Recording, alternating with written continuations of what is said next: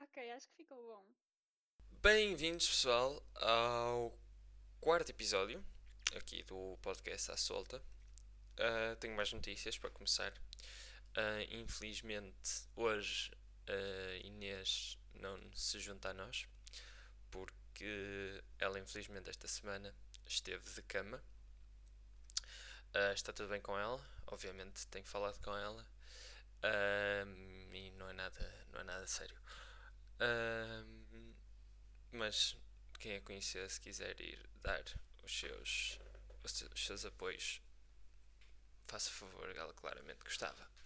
Ora bem, um, falando do elefante na sala, eu claramente não consigo fazer um, a mesma dinâmica sozinho, mas acho que achamos, aliás, que vale a pena pelo menos tentar. E uh, bem, vamos ver.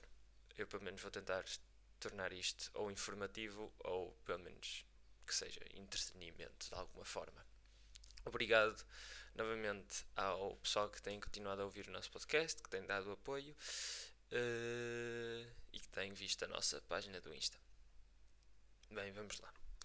Acho que queria começar este episódio com uma piada. Esta semana foi bastante uh, caótica.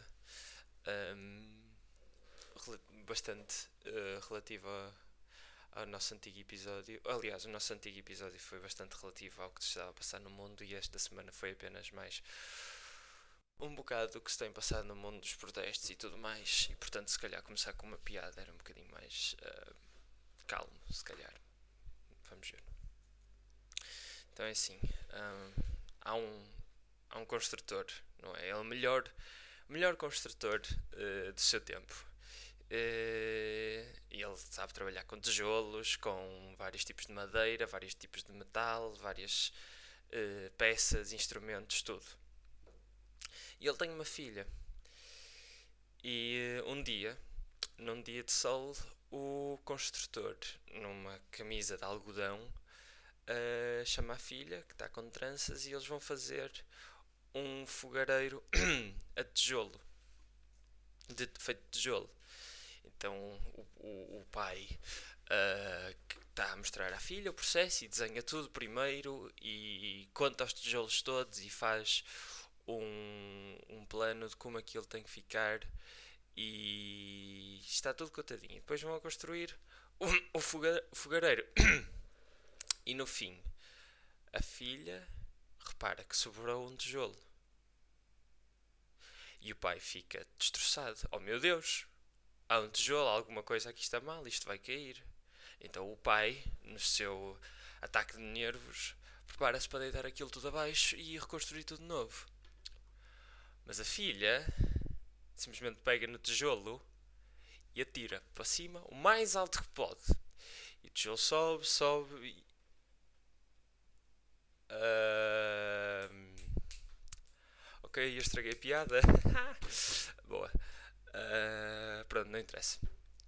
Este, este podcast é feito de acontecimentos genuínos e vamos passar ao, ao tópico 2, não interessa, pronto. Então, no, uh, Inglaterra, em 1940, um homem vai a uma cabine telefónica às 3 da manhã e liga a alguém. De tarde, na América, na sala oval, alguém atende o telemóvel. É Franklin Delano Roosevelt, presidente dos Estados Unidos, na altura que atende o telemóvel. E está a falar com Winston Churchill. E no final uh, da chamada, o que ficou decidido é que a América não vai participar na Segunda Guerra Mundial. Porque não é uma luta da América e a América já participou na, na Primeira Guerra Mundial, onde estava a lutar contra, aliás, pelo um conflito europeu, e não se quer meter nisso outra vez. E então, o que acontece é que nas, no ano seguinte, uh, Londres é completamente destruída pelos os bombardeamentos alemães uh, da Alemanha nazi e que Inglaterra é conquistada. E em menos de um ano, neste momento seria à volta de 1941, a Europa toda está conquistada pela Alemanha, pelo Império Nazi, uh, no máximo países, se calhar como Portugal, uh, são estados que têm que prestar realezas ao Império Nazi e a América nunca se chegou a envolver. Uh, de tal modo, Pearl Harbor nunca chegou a acontecer porque a América nunca prestou nenhum tipo de ajuda à Inglaterra que possa ter provocado minimamente o japonês e ter dado a ideia de fazer um ataque surpresa. E a Marinha dos Estados Unides manteve-se intacta. No entanto, uh, por volta de 1945, se calhar o mundo todo está conquistado pelo Império Nazi, menos a América. E a América tenta fazer um, um contrato, um, não um contrato, mas uma espécie de, de tréguas, nem que seja apenas de acordos comerciais com o Império Nazi, para que não seja atacado literalmente pelo mundo inteiro. E a Alemanha nazi aceita, uh, apenas numa situação em que consegue uh, sugar ainda mais algum tipo de poder americano e uh, quando América já está suficientemente em crise, atacam novamente e em menos de um ano a América é conquistada. Mesmo tendo a marinha deles intacta, não tem simplesmente recursos para continuar uma guerra contra o mundo inteiro. E os nazis ganham. Uns anos para a frente, um, noutro universo, se calhar, em 1973, uh, eh, no dia 14 de outubro, um homem chamado George nasce branco. E no dia 25 de maio de 2020, esse homem George é preso e não morre porque os níveis de melanina dele eram ligeiramente reduzidos do que poderiam ser. Ligeiramente mais reduzidos do que poderiam, do que poderiam ser. E assim, numa situação paralela completamente, milhões de vozes não são acionadas e não há protestos nem motins relativos a alguma coisa relacionada com esse episódio de George. E na falta destes protestos e destes motins, eh, uma sociedade que mantém em baixo quem está em baixo uh, permanece intacta e não há nenhuma faísca da morte de uma pessoa que leva ao incêndio das vozes de milhões e portanto não há manifestações. Eh, não porque não interessa às pessoas que continuam a, a sofrer às mãos de, de francamente uma sociedade que os continua a tratar uh, de forma diferente e pior do que trata outras pessoas, uh, mas também porque o mundo inteiro ainda não se confrontou, ainda não viu, uh, ou pelo menos de uma forma ignor não ignorável,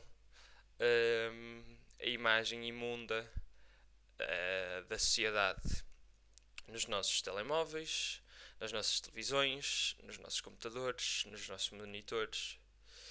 E se por acaso essa sociedade, ou o mundo, se por acaso o mundo tivesse visto essa imagem da sociedade e não tivesse feito nada, uh, simplesmente, ou então gostava de ver uh, a sociedade a pisar em alguém, gostava de ver o, um a pisar no outro, ou então gostava de ser ele a pisar.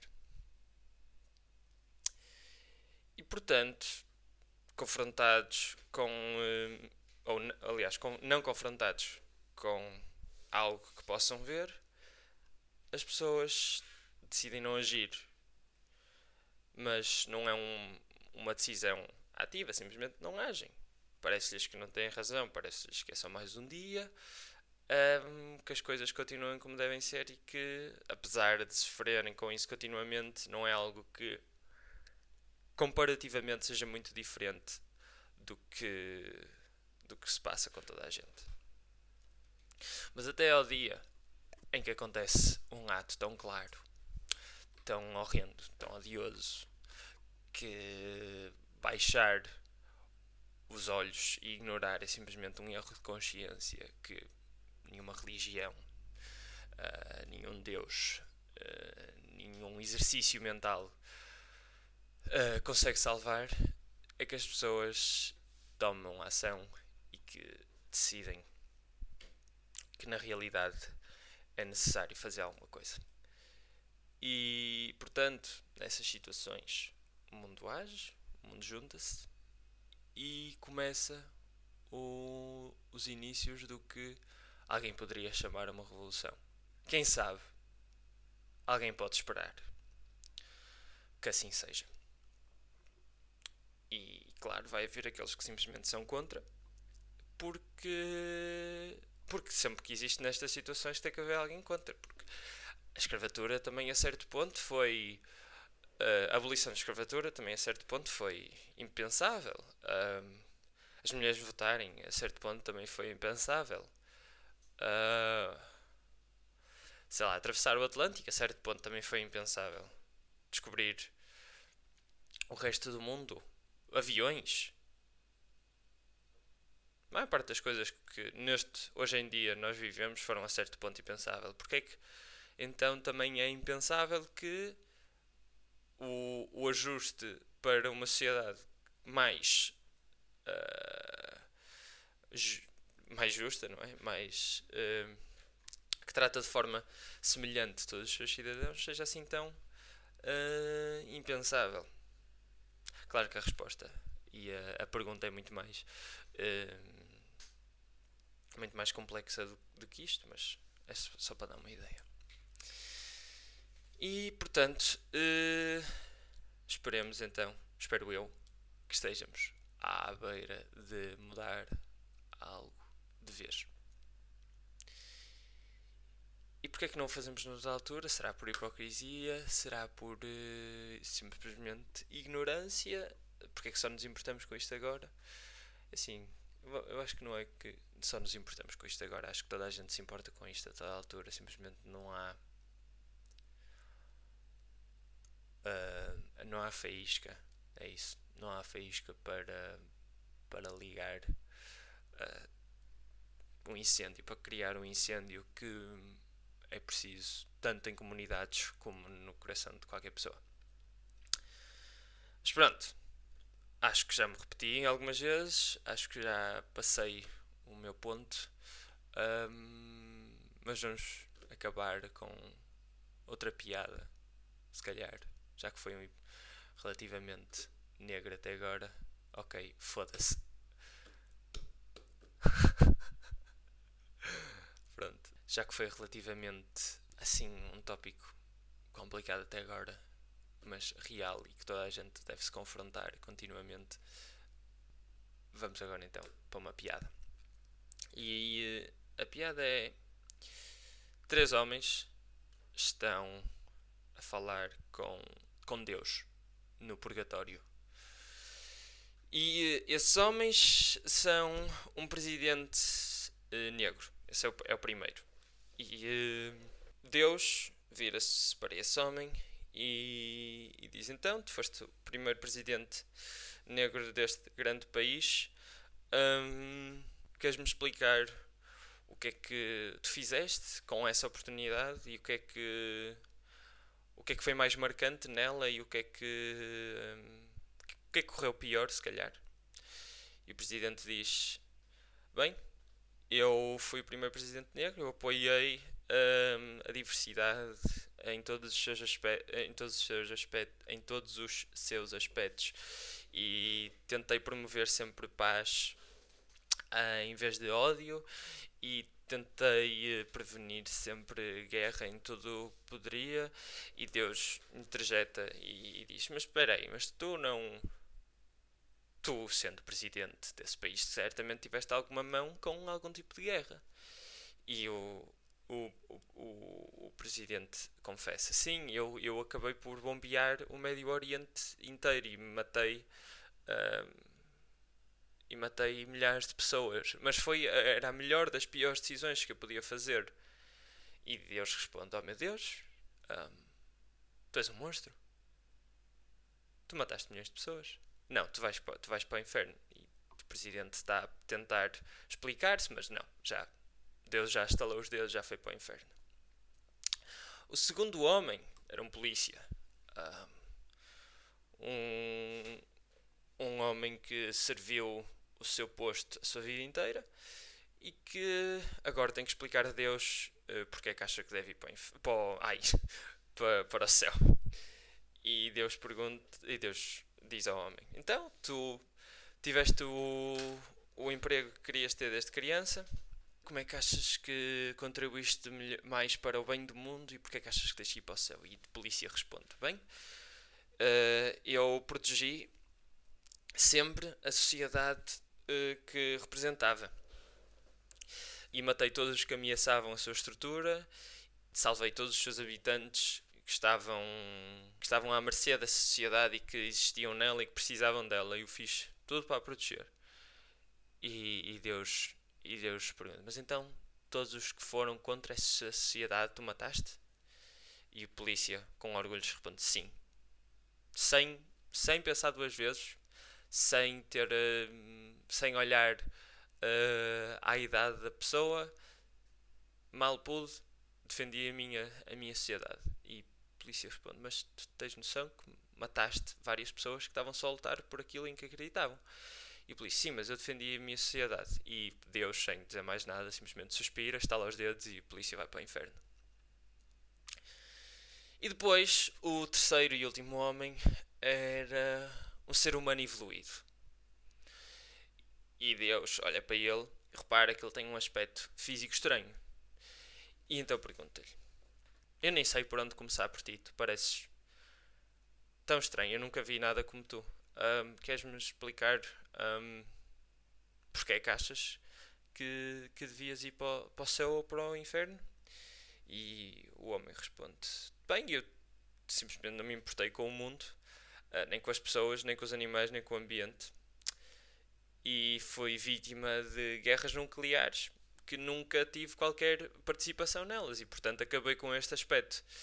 Uh, agora, no entanto, essas guerras nucleares tornaram-me mais inteligentes e eu agora pude tentar, uh, depois disso, pude tentar construir uh, a minha sociedade, a minha sociedade de novo.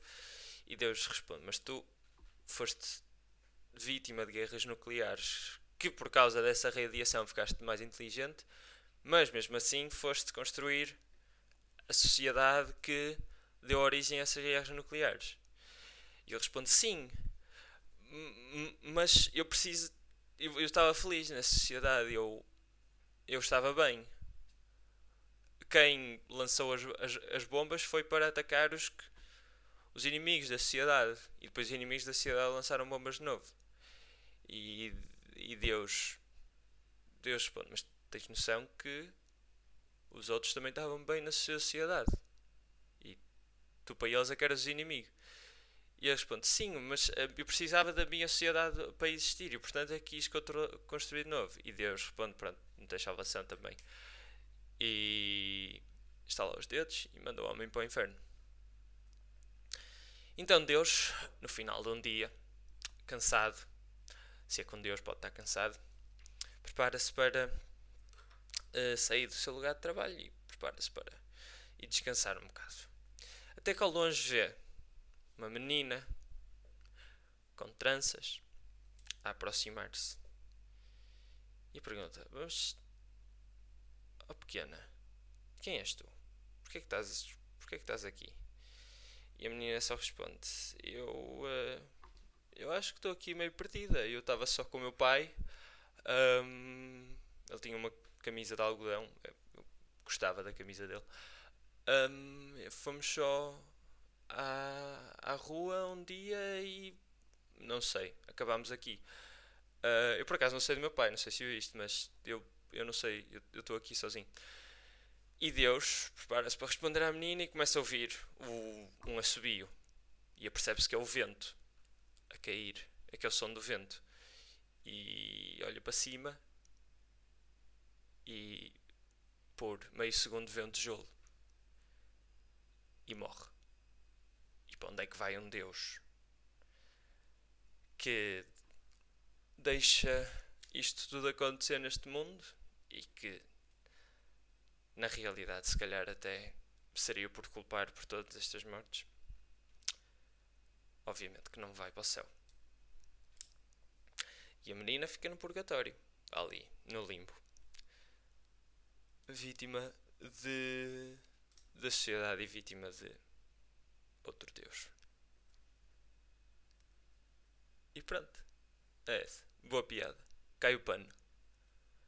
E acaba o episódio. Um, novamente espero que tenham gostado. Um, foi um episódio um bocadinho diferente. Não temos infelizmente a companhia da, da Inês. Mas pronto, espero que tenham gostado. Já sabem, alguma sugestão? Deixem no nosso Instagram e vemo-nos no quinto episódio. Tchauzinho!